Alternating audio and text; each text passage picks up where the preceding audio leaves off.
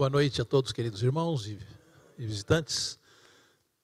Em nome de Jesus, vamos iniciar o nosso estudo da palavra de Deus e vamos manter a atitude de reverência e orar para que o Espírito de Deus nos dirija na compreensão da Sua palavra. Irmãos, antes de entrar no capítulo 3, eu gostaria de resumir um pouquinho o capítulo 1 e o 2 para dar uma sequência. Né? No capítulo 1 de Romanos, nós encontramos o tema do livro, que é a justificação pela fé, e encontramos uma descrição da condição dos gentios que rejeitaram o evangelho. E como resultado, aquela depravação toda, né? No capítulo 2, o apóstolo Paulo fala do povo judeu. E na quarta-feira passada nós fizemos uma paráfrase, né? Em vez de falar judeu, foi falar reformista, né? Pela luz que nós temos, etc, etc. Bem, no capítulo 3, o apóstolo Paulo ele já entra na, na humanidade toda. Então, no capítulo 1 falou dos, dos pagãos, dos gentios que rejeitaram a verdade. No capítulo 2 fala dos judeus que conheceram a verdade e não viveram à altura.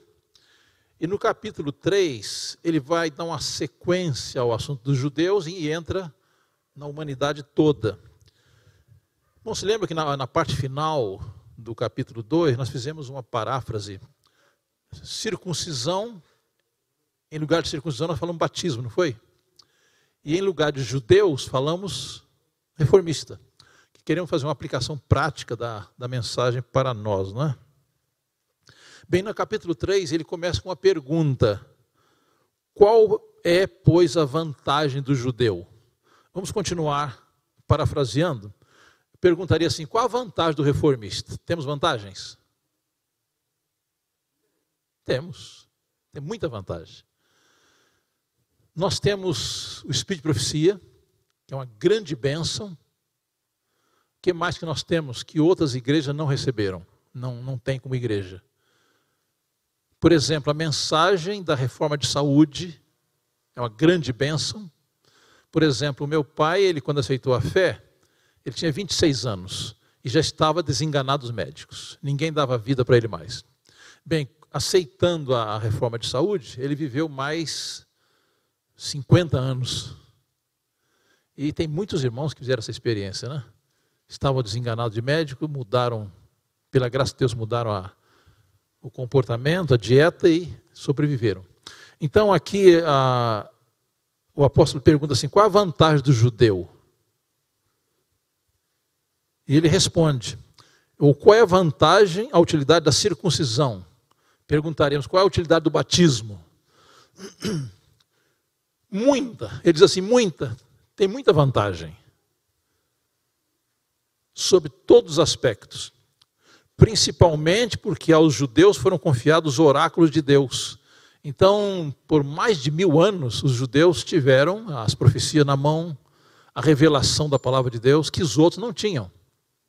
É claro que Deus estava trabalhando com os outros também, mas os judeus tinham os oráculos, quer dizer, a revelação inspirada. Agora uma pergunta, irmãos. Essas vantagens ou esse privilégio garante salvação? A pergunta é diferente, né? Temos muitas vantagens. Essa vantagem garante salvação? Não. Quer dizer, nós podemos aproveitar os privilégios ou podemos rejeitar os privilégios. Então, ter luz não é garantia de salvação. O que garante salvação é andar na luz, pela graça de Deus. Então, duas perguntas diferentes. Temos vantagens? Temos, muita vantagem. Essa vantagem garante salvação? Não garante. Como? Não tem mérito nenhum, exatamente. E, então, o ter, a, o ter a luz em si não é garantia.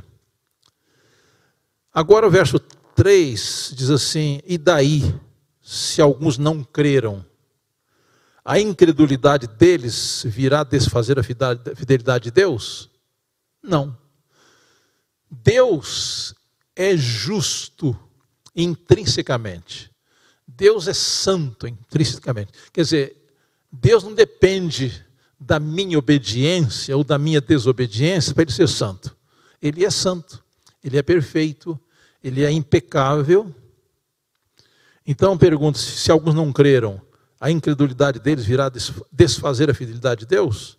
E Paulo responde de maneira enfática: de maneira nenhuma. Seja Deus verdadeiro e mentiroso todo homem, como está escrito, para seres justificado nas tuas palavras e venhas a vencer quando for julgado. Então Deus é justo. Lamentavelmente, nós somos injustos, pecadores, mentirosos. Às vezes, irmão, nós caímos na tentação de soltar uma mentira, né? Para ter alguma vantagem. Vantagem comercial. O pessoal chama de mentirinha, mentira comercial, né? Ou mentirinha santa, né? Não existe tal coisa. Mas aqui diz assim: se a nossa injustiça traz a lume a justiça de Deus, que diremos? Irmão, surgiu uma teoria perigosa que diz assim: o contraste do pecado do homem faz realçar a justiça de Deus. Então alguém falou assim: então vamos ser bem injustos para que a justiça de Deus apareça muito. Vamos, vamos pecar muito para que, por contraste, a justiça de Deus apareça. Deus precisa disso? Não. A justiça dele é, é intrínseca. Então ele pergunta assim: se a nossa justiça traz a lume a justiça de Deus, que diremos? Porventura será Deus injusto por aplicar a sua ira? Então, pegar o pensamento. Alguém estava querendo desculpar o pecado. Olha só, se eu peco, eu, eu ponho em contraste que Deus é justo. Então, nesse caso, Deus não pode me condenar. Estão, estão, estão acompanhando o raciocínio? Deus não pode me condenar porque todo mal que eu faço faz com que a sua justiça pareça mais. Hã? Então, se eu tenho, dizer que existe algum mérito no pecado até, né? Quanto mais eu peco, mais a justiça de Deus aparece. Então, é, a pergunta é aqui: porventura será Deus injusto por aplicar a sua ira? Então, a ira de Deus se manifesta contra o pecado. Mas alguém quis se justificar, não, mas eu, eu peco, e isso faz com que a justiça de Deus apareça. Então Deus não, pode me, me condenar. E aqui Paulo pergunta: será que Deus é injusto por aplicar a sua ira contra o pecado? Ele diz: de modo nenhum. Certo que não. Do contrário, como julgará Deus o mundo? E se por causa da minha mentira fica em relevo a verdade de Deus para a sua glória, por que sou eu ainda condenado como pecador? E o apóstolo Paulo, ele reclama aqui que eles atribuíram a ele essa ideia. Disseram assim: "E por que não dizemos como alguns caluniosamente afirmam que o fazemos? Pratiquemos males para que venham bens. A condenação desses é justa." Então, a, a, o apóstolo Paulo ele foi acusado de defender o pecado para que a justiça de Deus aparecesse. Ele falou assim: isso é uma calúnia. Bem, agora vem outra pergunta no versículo 9. Que se conclui? Temos nós qualquer vantagem? O judeu tinha vantagem de ter os, os oráculos, né? a revelação, os profetas, as profecias, tudo isso. Né? Agora, temos vantagem no sentido de salvação? Não. Então aqui a, a pergunta é parecida, mas em, em uma outra circunstância. Diz assim: temos nós qualquer vantagem? Não de forma nenhuma. Agora, irmãos, observem em que ponto ele vai entrar. Será que o reformista é melhor que os de fora? Diante de Deus? Pergunta um pouco difícil, né? Que a gente acha que é, né? Realmente não somos melhores. Porque Deus vai julgar a cada um de acordo com a luz que tem. Então, se eu tenho mais luz, eu sou mais responsável. Quer dizer, ter mais luz é um privilégio, mas isso não me dá vantagem diante de Deus. Eu sou melhor do que os outros. Não. Então diz aqui, de forma nenhuma. Pois já temos demonstrado que todos, tanto judeus, vamos por aqui tanto, reformistas, como gregos, não reformistas, estão todos debaixo do pecado. Irmãos, eu creio que isso aqui já é evidente, né? Nós não temos uma luta contra o pecado. Por quê? Porque o pecado trata de nos dominar. Mas diante de Deus, todos estão sob o pecado. No capítulo, aqui no mesmo capítulo 3, verso 23, diz assim: Pois todos pecaram. Todos pecaram. E carecem da glória de Deus. Essa palavra glória aqui, ela é sinônimo de caráter. Quer dizer, o homem, quando foi criado no Éden, ele refletia o caráter de Deus. Ele era coberto de glória. Do momento em que ele se rebelou contra Deus mediante o pecado, ele se tornou amigo de Satanás e inimigo de Deus. Ele perdeu a glória de Deus, né? A glória de Deus foi quase totalmente apagada do ser humano. Então, aqui no, versículo 9 diz: Todos pecaram. Todos estão debaixo do pecado, como está escrito: não há justo, nem um sequer. Parece que aqui é uma contradição, porque a Bíblia diz que Ló era justo, que Noé era justo, né? Em que sentido, irmãos? Não há um justo sequer. Será que nós temos justiça inerente em nós mesmos? Não. Justo hoje é aquele que aceita a justiça de Cristo. Porque o homem em si mesmo e de si mesmo, ele não produz nenhuma justiça. Então, se alguém é justo, o próprio Noé, o próprio Ló, né? eles eram considerados justos porque criam em Cristo. Abel era justo, mas justo no sentido de imputação. Quer dizer, creram no plano da salvação e foram considerados justos. Então, em nós mesmos, não há um, não há um justo. Verso 11, não há quem entenda. Irmãos, a partir do verso 9 até o verso 20, aqui o apóstolo Paulo ele faz um diagnóstico do ser humano. Não há um justo sequer, não há quem entenda, não há quem busque a Deus. Vamos falar um pouquinho sobre esse ponto. Talvez alguém pergunte, mas eu estou buscando a Deus. Mas eu pergunto, quem é que buscou primeiro? Foi nós que buscamos a Deus ou Deus que nos buscou? Está claro? Então, quando Adão e Eva pecaram, o que, que eles fizeram imediatamente? Se esconderam, fugiram. Adão falou assim: Olha, nós ouvimos a tua voz pelo, no, no, no amanhecer e nós fugimos, nós nos escondemos. Então, o homem, ele foge de Deus, ele se esconde de Deus. Mas Deus não desistiu de nós. Deus não desistiu do ser humano. Deus veio em busca do homem aquela pergunta, Adão, onde estás? Quer dizer isto. É a busca de Deus pelo homem. Então, depois do pecado, o homem não busca Deus. Quando nós o buscamos, é porque ele já nos buscou primeiro. Quando nós o amamos, é porque ele nos amou primeiro. Verso 12. Todos se extraviaram a uma se fizeram inúteis. Não há quem faça o bem. Não há um sequer. A garganta deles é sepulcro aberto.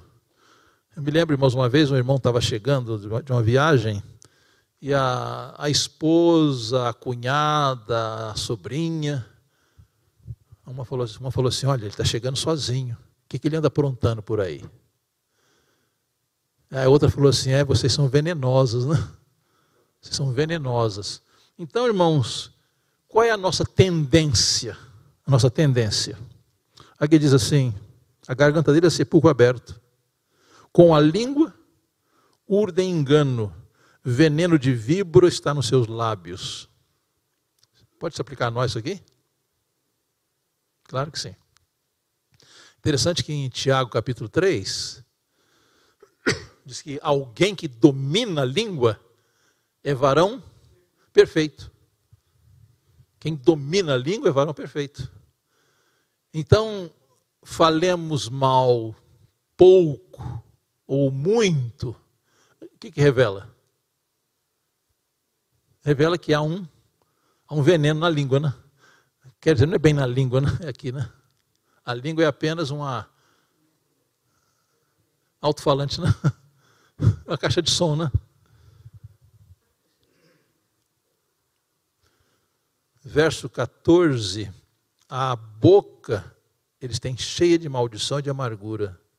São seus pés velozes para derramar sangue. Nos seus caminhos há destruição e miséria. Desconhecer o caminho da paz, não há temor de Deus diante dos seus olhos. Irmãos, isso aqui é um, é um diagnóstico do homem separado de Deus. Verso 19. Agora, irmãos, vamos entrar num, num ponto mais um pouco complexo para nos aprofundar mais. Sabemos que tudo que a lei diz, aos que vivem na lei, o diz, para que se cale toda a boca e todo mundo seja culpável perante Deus. Irmãos, vamos aqui a um aspecto prático, né? Eu nasci no movimento de reforma. E eu, desde criança, decorei os Dez Mandamentos. E eu tinha aquele conceito assim: bom, eu nunca matei ninguém, eu nunca pratiquei nenhum pecado escandaloso, né? Eu nunca fiz um mal assim para ir, ir preso, né? Nunca assaltei banco, né? Então eu sou bom. E essa, esse auto-engano durou muito tempo. Até que eu comecei a estudar a espiritualidade da lei. E não, precisa, não precisamos ir longe, né? Mateus 5, Sermão da Montanha. O que, que, Deus, o que, que Jesus diz lá? Ouviste que foi dito aos antigos: Não matarás. Eu, porém, vos digo: quem odeia o irmão é homicida e assassino. Né? Quem falar uma palavra ofensiva ao irmão é réu de juízo. Então, quando nós pedimos a direção do Espírito Santo, estudamos a lei na sua espiritualidade, nós ficamos chocados com a nossa pecaminosidade. Então Jesus falou assim: Olha, eu vi que foi dito, não adulterarás. Eu, porém, vos digo. Eu, porém, quer dizer, ele é autoridade, né? Qualquer que olhar para uma outra pessoa, né, com intenção impura, já cometeu adultério. Então, a, no Sermão da Montanha, nós vemos a lei na sua espiritualidade, muito mais profunda do que uma simples letra. Agora, o verso 20: visto que ninguém será justificado diante dele. Eu quero destacar essas palavras. Ninguém será justificado diante de Deus por obra da lei. Em outras palavras, ninguém será considerado justo diante de Deus pela sua obediência. Por que não? Irmãos, existe um raciocínio assim muito simples e os judeus usavam muito esse raciocínio. Pecado é transgressão da lei, não é isso? E justiça é obediência à lei. Então, eu obedecendo à lei, sou justo. É uma lógica simples, não é? Só que Deus não aceita uma obediência imperfeita para justificar-nos. Então, a nossa melhor obediência não é suficiente para justificar-nos. Eu preciso de uma obediência perfeita para entrar no céu. E eu não produzo essa obediência perfeita. Então eu tenho de buscá-la de quem tem. Quem tem obediência perfeita? Cristo. Então, pela obediência perfeita de Cristo, eu sou justificado. E como que eu adquiro essa obediência dele? Pela fé, crendo, crendo nele. Então ele aqui diz assim, eu quero repetir, verso 20. Visto que ninguém será justificado diante dele. Nós até somos justificados diante dos homens, né? A pessoa diz: olha aquele irmão ali, ele é. Nós tínhamos um costume antigo aqui, não sei se alguém se lembra, dizia assim: olha, se aquele irmão ali não for para o céu, ninguém vai. Já ouviram isso? Se aquele irmão não for selado, lembra, irmão Sônia? Se aquele irmão não for selado, ninguém mais vai ser selado. Nós tínhamos esse costume, né? Mas aqui diz assim: ninguém será justificado diante dele por obra da lei. Mas a lei tem um papel muito fundamental na nossa salvação. Irmãos, eu me lembro que uma vez eu tive um problema aqui no braço, uma dor horrível. E aquela dor dia e noite. Eu tomava, fazia aplicações de água quente, acalmava, banho de vapor acalmava, passava o efeito e voltava a dor.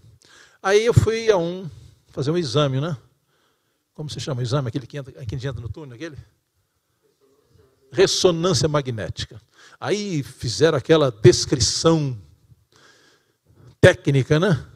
Isso, mais isso, mais isso, mais isso e tal. Mas não, resolveu o problema. Quer dizer, a, o que é que fez a ressonância magnética? Só mostra o problema. Revela o problema. E eu fui para o médico, ele falou assim: olha, rapaz, você é uma camada de sorte, você podia estar sofrendo muito mais. Eu falei, mas isso não, não resolve o problema. Você podia estar sofrendo muito mais. Você ainda bem que é só isso. Bem, então, a lei, toda ilustração é imperfeita, né? Mas a lei ela faz um, ela tem um papel de ressonância magnética. Ela revela o problema na sua profundidade. Então a lei é essencial para a salvação. Não que eu possa obedecê-la para ganhar salvação, mas porque ela mostra a minha condição. E ela mostra a minha condição de tal maneira que o melhor que eu fizer não resolve diante de Deus. Por isso que aqui tem a expressão: ninguém será justificado diante dele por obras da lei, em razão de que pela lei vem o pleno conhecimento do pecado. Quer dizer, toda vez que eu leio a palavra de Deus, que eu leio a Bíblia com oração, pedindo a direção do Espírito Santo, e leio Espírito de Profecia, será que eu encontro elogio para mim? Não. A lei mostra a minha condição. E o papel da lei, irmão, não é consertar ninguém, é mostrar a condição, é revelar o nosso caráter. Então ela, ela é essencial. Porque se, se eu não conhecesse a, a espiritualidade da lei, eu não sentiria necessidade de um Salvador. Então é a lei que faz esse diagnóstico, é a palavra de Deus, é a Bíblia, a Espírito de Profecia, que mostra a minha real condição. Até eu li a experiência de um ex-padre, ele se tornou muito famoso no Brasil, e no, finalmente ele se converteu, se fez um pastor batista. Ele falou que ele rasgou oito Bíblias. Rasgou um, rasgou. Por que, que ele tinha esse ódio da Bíblia? Quanto mais ele estudava, mais ele via que ele era mau. Mais atacava suas, seus ídolos, as suas, seus pontos de vista, tudo isso. Né? Finalmente ele se converteu. Mas ele falou assim: olha, cheguei a rasgar oito Bíblias, porque a Bíblia só me condenava. A Bíblia só mostrava que eu não sou bom. Chegou a ponto de destruir a Bíblia. Né? Agora, irmãos, note bem: quando nós aceitamos a mensagem de reforma, a mensagem adventista, a nossa inclinação imediata é obedecer, não é isso? Eu quero obedecer, eu quero fazer a vontade de Deus, eu quero me converter. Tudo bem. Só que cometemos um erro aqui muito grave, é pensar que a minha obediência vai me transformar. Existe uma teoria mais ou menos pagã, diz assim: eu sou mal, mas eu fazendo bem, eu acabo ficando bom. Já pensaram nisso? Eu sou mal, né? Mas quanto mais bem eu faço, melhor eu fico. Esse é o engano, foi não? Ninguém é bom por natureza. Ah, é bom, é, exatamente, existe a filosofia que diz assim, um filósofo francês, Jean-Jacques Rousseau, ele diz assim: a criança nasce boa, a sociedade que a corrompe. Às vezes, às vezes pensamos isso, né? Até alguém considera as crianças como anjinho, né? anjinho, né? Então existe essa filosofia que o homem nasce bom, a sociedade que o corrompe. Mas a é, Salmo 51 diz que não. Diz assim: em, em iniquidade fui formado e em pecado me concebeu minha mãe. Então, quando vemos uma criança brigando com a outra para tomar o brinquedo, né? É, é, a atitude angélica essa aí? Não, não do anjo bom, né? Então, irmão, ninguém é bom, tá claro? Ninguém é bom. Agora, fazer o bem para ficar bom é uma premissa falsa. Ninguém consegue se transformar em bom por fazer o bem. Mas é o contrário é que acontece. Quando eu me torno bom pela graça de Cristo, que eu sou transformado pela graça, então o bem é um fruto da bondade de que alguém que nasceu em Cristo. Está claro, irmãos? Vamos ter, ter isso em mente. A prática do bem não transforma ninguém em bom. Ele continua sendo mal. Até Jesus falou assim: Olha, se vós sendo maus, sabeis dar boas dádivas a vossos filhos, note bem, sendo mal, e faz o quê? Faz bem. Dá boas dádivas aos vossos filhos, né? Quanto mais o Pai Celestial. E aquele jovem que chegou a Jesus e perguntou: O que, eu devo fazer para dar a vida eterna? Aguarda os mandamentos. Quais? Ah, vou citar, parece que você não sabe ainda, né? Então vou citar. Não matarás, não adulterarás, não furtarás, não dirás falso testemunho. O que, que ele falou? Ah, isso aí eu conheço faz tempo. Isso eu já pratico desde a minha meninice. Bem, Jesus queria fazer um diagnóstico com ele, né? Ele falou assim: olha, só te falta uma coisa. Alguém pensa assim, poxa, faltava uma coisinha, né? O que, que faltava? Tudo. Faltava só uma coisa: amor. E o amor é a essência da lei. Então Jesus fez um pequeno teste. Olha, faz o seguinte: você é bom mesmo?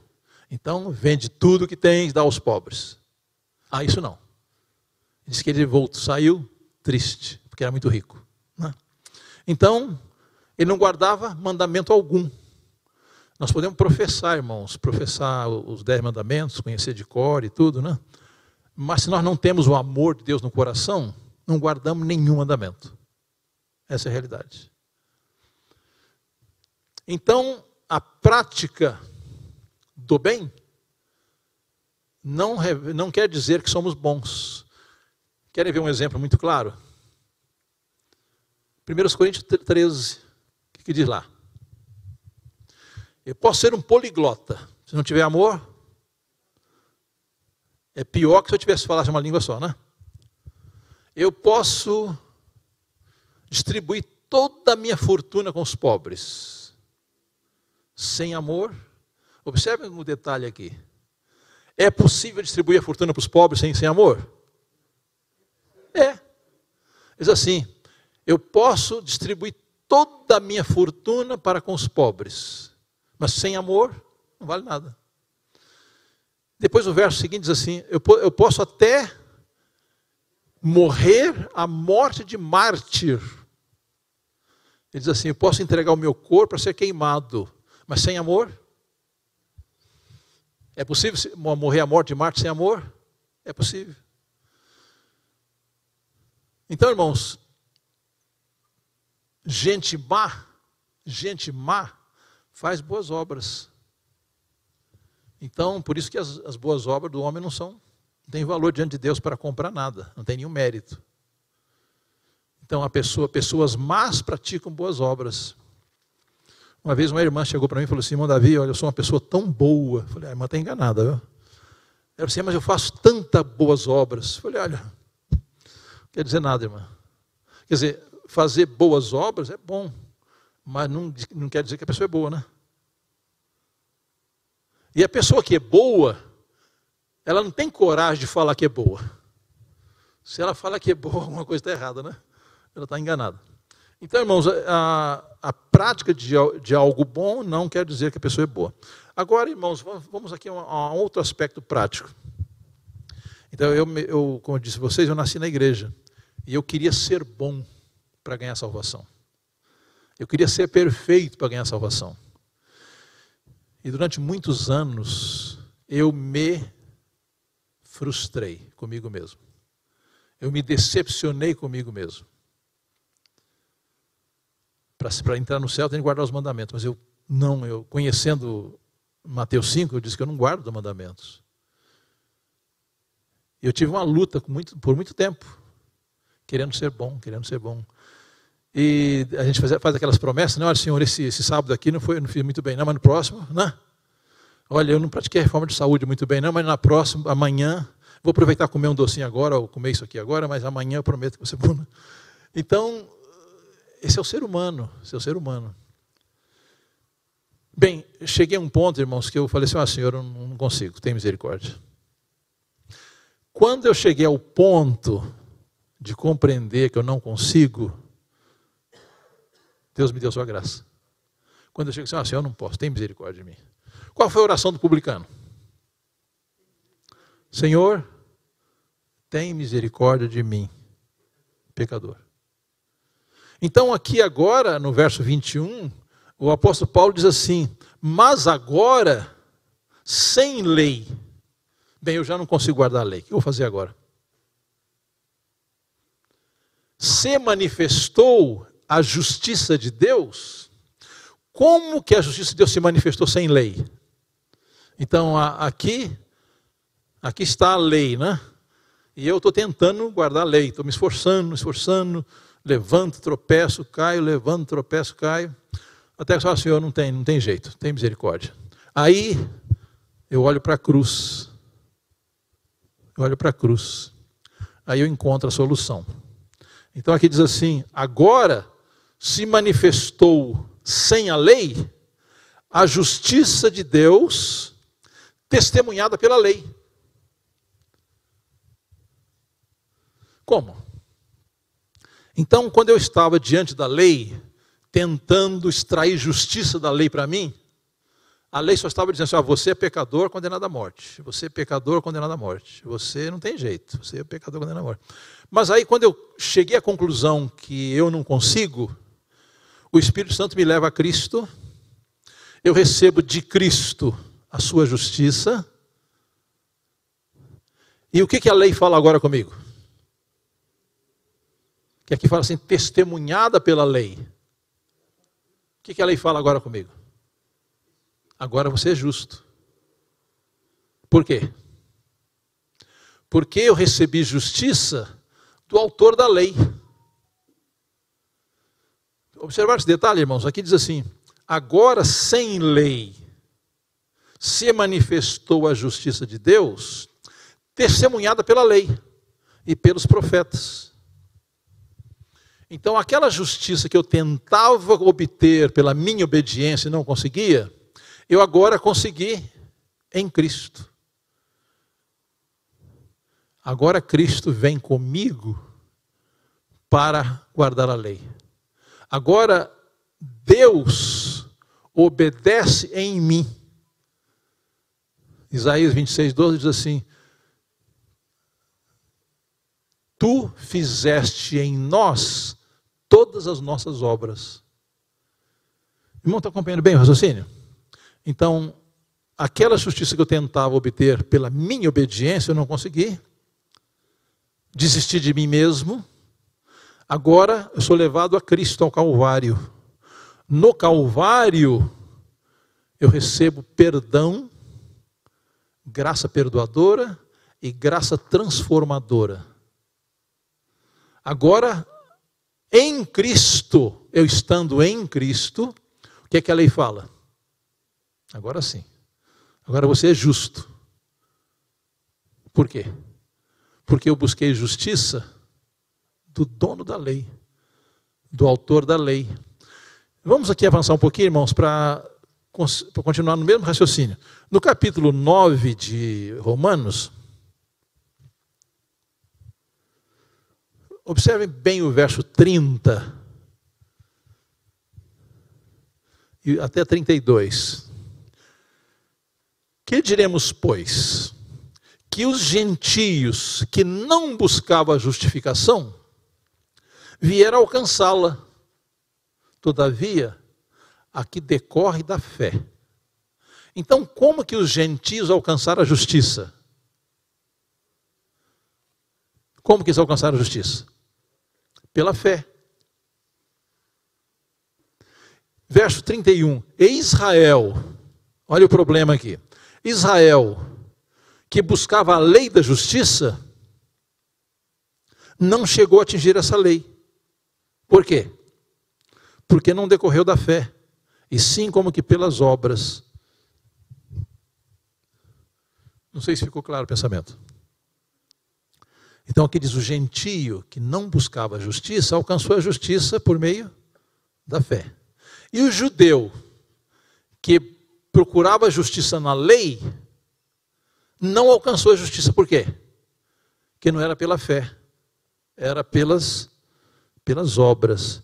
E tropeçaram na pedra de tropeço, como está escrito. Então aquela justiça que eles necessitavam estava em Cristo e rejeitaram. Mas tentaram como nós muitas vezes fazemos, tentar alcançar a justiça pela prática da lei. E não conseguiram. Agora, o apóstolo Paulo, ele entra aqui agora no cerne do, do evangelho, né?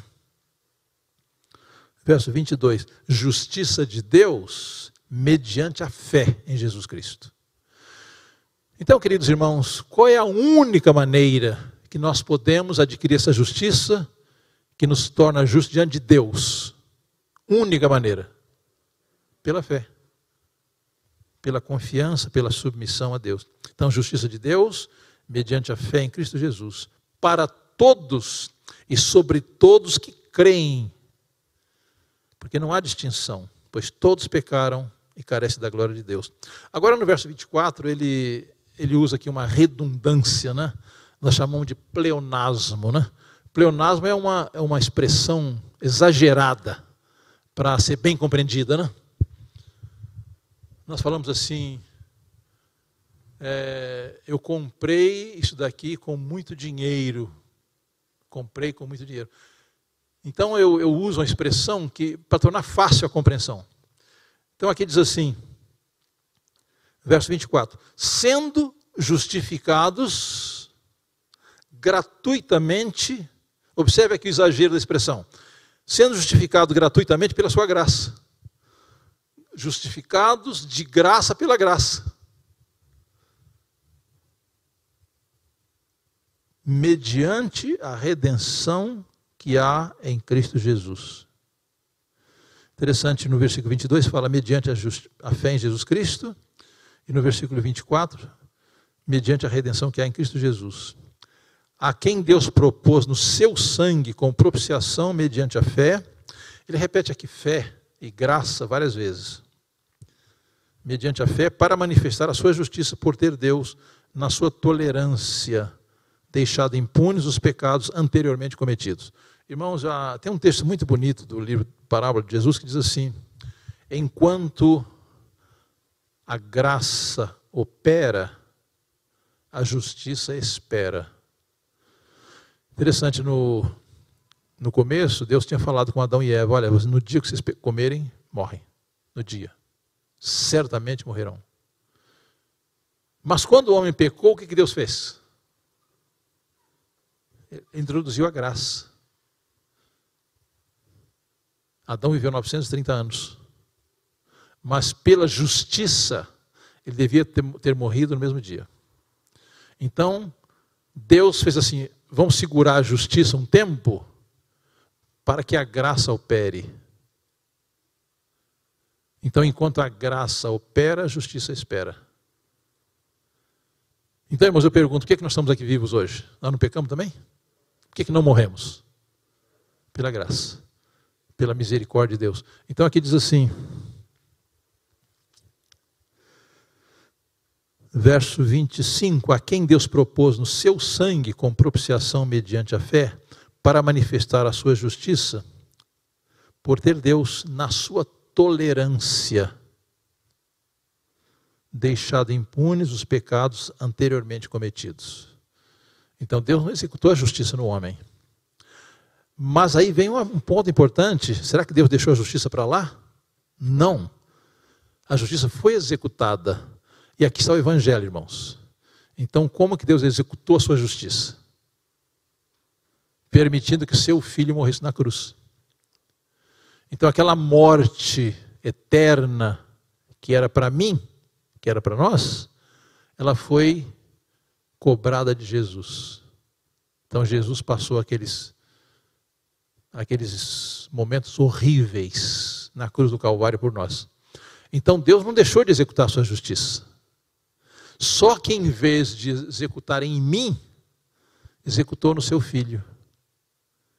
Irmãos, quando nós compreendemos isto na sua profundidade, tanto quanto possamos compreender, nós nos enchemos de amor por Deus. Porque aquilo que era para mim, Jesus sofreu. Aquela morte que era minha, ele assumiu. E ele faz algo mais ainda. Aquela sua vida perfeita, de obediência perfeita, que satisfez plenamente a lei, aquela justiça, ele me coloca na minha conta. Então ele toma os meus pecados, morre na cruz por mim e me dá a sua perfeita justiça pela fé. Aí eu sou aceito diante de Deus. 26. Tendo em vista a manifestação da sua justiça no tempo presente, para ele mesmo ser justo então, como que Deus foi justo? Como que ele executou a sua justiça? Então, ele não deixou para lá, né? ele não deixou o pecado para lá, ah, deixa para lá, isso aqui, vamos esquecer. Não. Deus não pode esquecer o pecado. Então, o pecado foi punido em Cristo. Agora, irmãos, ele faz uma coisa que o homem não consegue fazer. Ele é justo e justificador. Quer dizer, a sua, o caráter de Deus é perfeito, é justo, é, in, é intolerante com o pecado. Note bem, Deus não é intolerante com o pecador, mas ele é intolerante com o pecado. Então, com, o que ele fez? Ele executou a sua justiça e, ao mesmo tempo, perdoou o transgressor. Parece um, um paradoxo, né? Um, uma contradição, né? ele sendo justo, executou a justiça no seu filho. Irmãos, eu me lembrei de uma historinha muito interessante, um fato real. Um pastor, ele tinha um filho, um garoto, né? Travesso com quase todos, né? E ele falou: Meu filho, é o seguinte: olha, o pai vai sair, vai trabalhar, etc. Você seja obediente à sua mãe. Não desobedeça sua mãe. Se desobedecer, o pai vai ter de castigá-lo depois. Bem, o pai saiu, passou o dia no trabalho e tal, e voltou. E, a, e ele pergunta: como é que foi o menino hoje? E fulano, ele aprontou muita coisa. Nossa. E agora o pai falou assim: ah, meu filho, você vai ter de ser punido agora. Que você desobedeceu. Você vai levar umas umas varadas pedagógicas, né? Bem, e o menino começou a chorar, né? E o pai saiu com ele, foi ao quarto e falou assim: Olha, é o seguinte, eu encontrei uma solução para o problema. O pai não vai te bater, mas você vai bater no pai. Você vai aplicar umas seis varadas no pai. Irmãos, aquele aquela ação do pai doeu muito mais no filho do que se o filho apanhasse. E disse ele, olha, e a varada doeram. Ele falou, o pastor falou assim, ele, ele com muita luta, ele, falei, não, se você não me dá as varadas, eu vou ter que dar a varada em você. Então você dá as varadas no pai. E disse ele que o menino aplicou as varadas e doeu bastante. Mas aquilo ali teve um efeito transformador no menino. Por causa da sua travessura, por causa da sua obediente, o pai sofreu. Aquilo ali teve muito mais força se o pai batesse no filho. Bem, mas o que é que Deus fez por nós? Não foi isso? Então a minha punição eterna, o meu castigo eterno, ele assumiu. Cristo veio, ele diz assim: Eu dou minha vida para tornar a retomá-la. Então aquela, aquela punição que era minha, ele assumiu. E, os, e o seu caráter perfeito e justo, ele nos dá de presente. Verso 27. Onde, pois, a jactância? Foi de toda excluída. Por que lei das obras? Não. Pelo contrário, pela lei da fé. Concluímos, pois, que o homem é justificado pela fé, independentemente das obras da lei. Então eu não sou